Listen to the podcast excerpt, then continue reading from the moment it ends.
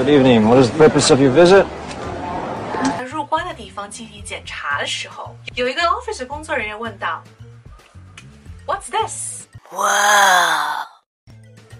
啊，all wrapped up in the paper，什么啊？就是装在这个报纸里面的，有味道啊！嗯，带了什么东西啊？What's this？Leg, leg, leg, leg. You bring the leg. So scary. L E G leg. You know leg, leg. 火腿同志们是 H A M, ham, ham, ham. Delicious, delicious.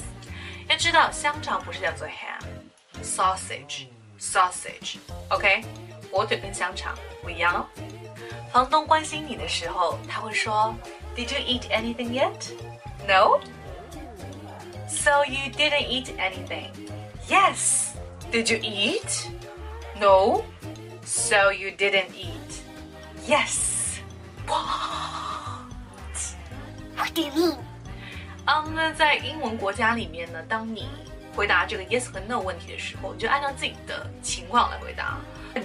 不管这个提问的句子它是肯定还是一个问句，OK， 都是以实际情况来回答。耶、所以说，在这种情况下，So you didn't eat anything，那你就要说 No。Well, that's pretty much for today. I hope you enjoyed today's video. 然后呢，大家如果想要加入我们的口语学习群，来索取我们更多的口语资料的话呢，也可以联系我的微信是三三幺五幺五八零。那么全国各地、全球各地的小伙伴们都在我们群里用英文交流，记得给自己很好的语言环境哦。Call me maybe. Bye.